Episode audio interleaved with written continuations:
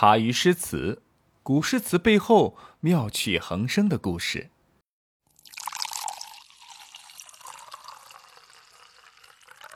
卢照邻的咏史一共可以分拆为四首诗，同时呢，也代表了四个人，四个汉朝时期卢照邻认为很值得尊敬、可歌可泣的人，分别是季布、郭泰、郑泰，以及今天我们要讲到的这位。今天我们要讲到的是《咏史》里边的第四首诗句，也是卢照邻在《咏史》里边写到的最后一个人。同样来自汉朝时期的他，名字叫朱云。汉朝时期有一个人姓朱名云，字游，原来居住在鲁地啊，也就是山东一带，后来移居到平陵。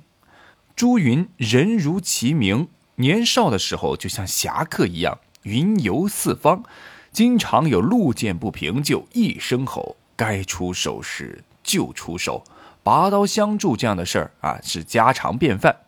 由于他身材高大，有八尺多长，非常雄壮魁梧，且好勇善斗，因此以武力著名于当时。就凭借这样的性子，他潇洒地走过了四十个春秋之际。一天呢。朱云是突然心血来潮，拿出镜子臭美起来。这不看不知道，一看吓一跳，原来自己脸上早已刻满了风霜。朱云猛然的感到过去的日子就像一场梦，浑浑噩噩，碌碌无为。如果再这样下去，一生不就空过了吗？此时他的内心呐喊着：“不行，不行！”我一定要改变命运，并且喃喃的说道：“朝闻道，夕死可也。”翻译过来呢，就是现在让人生重启，重新开始，应该不算太迟吧。于是呢，说重启呢就重启，他开始洗心革面，啊，四处访求名师。期望能够在后半生做一个有学有修的明白人。确实，功夫不负有心人，还真让他给遇着了这样的名师，而且呢还不止一个。他师承于白子友先生，学习《易经》，通晓宇宙万物的自然道理；又追随萧望之将军学习《论语》，明白了修身治国的道德精髓。他非常珍惜这来之不易的学习机会，发愤图强，废寝忘食。后来呢，他两种学问呢都学得颇有成就，两位老师都感到非常的欣慰。有这样能传承道业的学生，还是不错的啊。经过几年的学习，朱云的德行已为时人所称颂，又兼有义薄云天的侠义之气，更是人们心中。真正的高士。汉元帝的时候，朱云被推荐为御史大夫，相当于现在的中央纪检部的部长，但却因某些权臣的阻扰未能就位。其实朱云呢，从未把职位放在心上，他坚守的信念是国家兴亡，匹夫有责。他曾在一些皇亲国戚的权贵之家谈论《易经》。以深厚的学识令众人叹服，又因屡次上书直陈时弊，伤害了利益集团的利益，受到奸人迫害而四处奔走。但这一切对他来说犹如浮云。他的气宇和志节吸引了与他有相同抱负的义士，即使身处逆境，亦能同舟共济，甘之若饴。到了汉成帝时期，他仍然只在怀里啊，也就是现今的陕西兴平市这个地方呢，当个县令。虽然官职很小，但他素来嫉恶如仇，忠心耿耿，勤政爱民，深受当地百姓爱戴和赞许。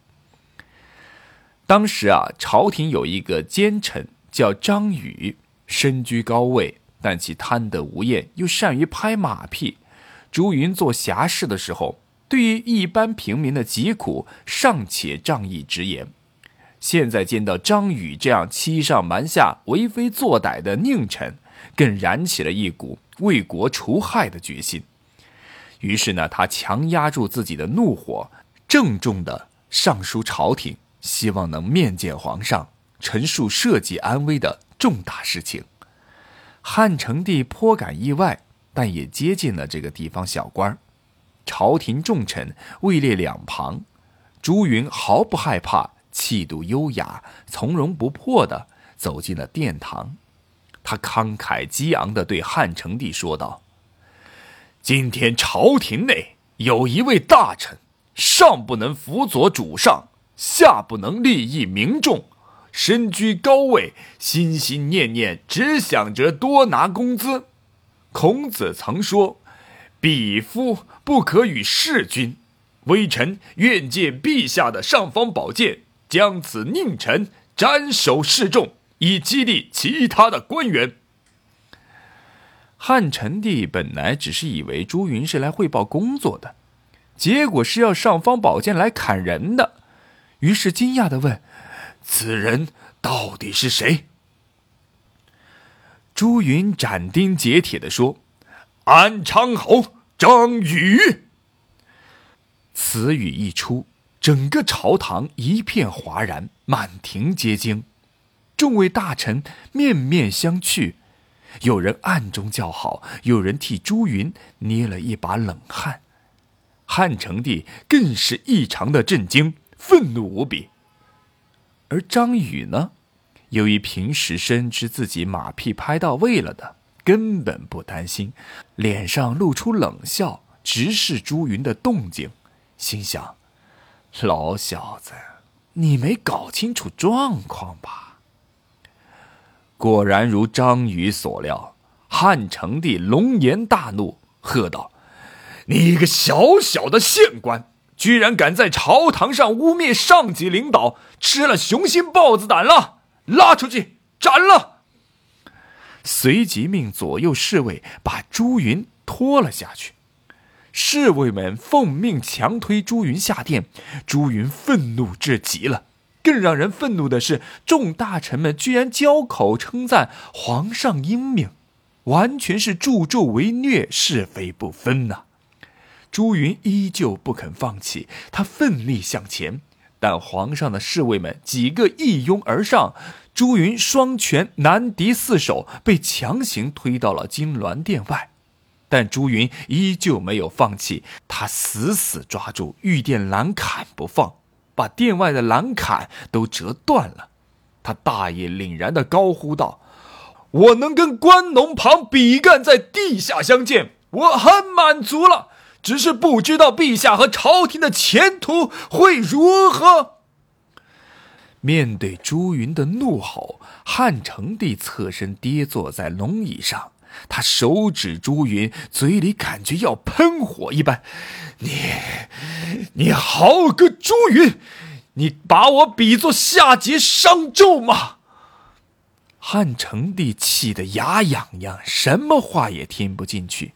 这时，朝廷上有一位武将，左将军辛庆忌，他见到朱云如此英烈，深为感动。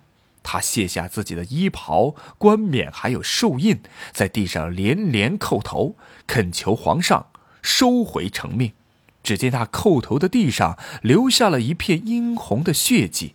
他不顾一切的大声说道：“皇上，朱云性情狂直，早已天下闻名。他说的对，不能杀他；说的不对，也应该宽恕他。诚愿以死相保，请陛下免他一死。假如您今天把朱县令杀了，您不就成为暴君了吗？不就同桀纣一样了吗？正所谓。”昔有平陵男，姓朱名阿尤，直发上冲冠，壮气横三秋。愿得斩马剑，先断令臣头。天子欲砍折，将军丹血流。辛庆进的这一声怒喊，震醒了汉成帝。假如自己因为一时之怒而杀害了敢于直谏的忠臣，那岂不是真的要与夏桀、商纣为伍，成为恶名昭著的无道昏君了吗？亏得这一声提醒，汉成帝转怒为喜，连忙命左右把朱云放了。后来随从准备修复被朱云折断的门槛，却被汉成帝制止。因为这个被折断的门槛，可以时时提醒自己不要受奸佞之臣的迷惑，同时也加冕像朱云这样忠直的谏臣。朱云虽是一个地方县令，人微言轻，但他忠心耿耿，忧国忧民。看到当世竟然有张宇这样祸国殃民的佞臣。激发了他义薄云天的豪气，因而置生死于不顾，要求借尚方宝剑为民除害。他视死如归，内心无比敬佩关龙庞、比干这样敢于死谏的忠臣，希望自己也能够和他们一样正义凛然、浩气长存。汉成帝能在大臣的劝谏下幡然醒悟，不愿成为像夏桀、商纣王那样的暴君。所以，他非但不治朱云之罪，而且连被折断的栏坎也不再修复，以表彰这位忠直的大臣。这是很难得可贵的呀。史书《弟子规》里讲到：“过能改，归于无；下至普通平民，上至帝王将相，无不如此。”朱云经过这事之后，心生退隐之意，于是他告老还乡。每天乘着牛车到田里工作，空闲之时就教起了学生，生活悠然自得。人们经常看到一位鹤发童颜的老者教学于田野之间，那就是远近闻名的朱云。而他一生的忠贞事迹与侠义精神，更是流芳千古，为后人所赞颂。正所谓捐身不肯拜。誓死其若休，归来教乡里，同盟远相求。弟子数百人，散在十二州。三公不敢立，五路何能酬？明与日月悬，义与天壤仇。何必匹直己，区区在封侯？伟哉旷达氏，知命故不忧。通过《咏史》四首，卢照邻用了难得的硬朗豪迈之情，把自己心中那怀才不遇、无法找到自己合适的定位、一展对国家的贡献、政治抱负的郁闷之情。他自始至终的都认为自己天资聪慧、品行端正，又有鸿鹄之志，既可以成为一诺千金的季布，可以是不依百姓但匡扶天下的郭泰，也可以是能屈能伸的郑泰，当然，更加可以成为为了社稷百姓怒发冲冠横三秋的朱云。不过，卢照邻也应该能够明白。即便是以上这四个他极其崇拜尊敬的古人，虽然曾经一时也是惊鸿一瞥，但最后哪个不是落得和自己一样寂寂落寞呢？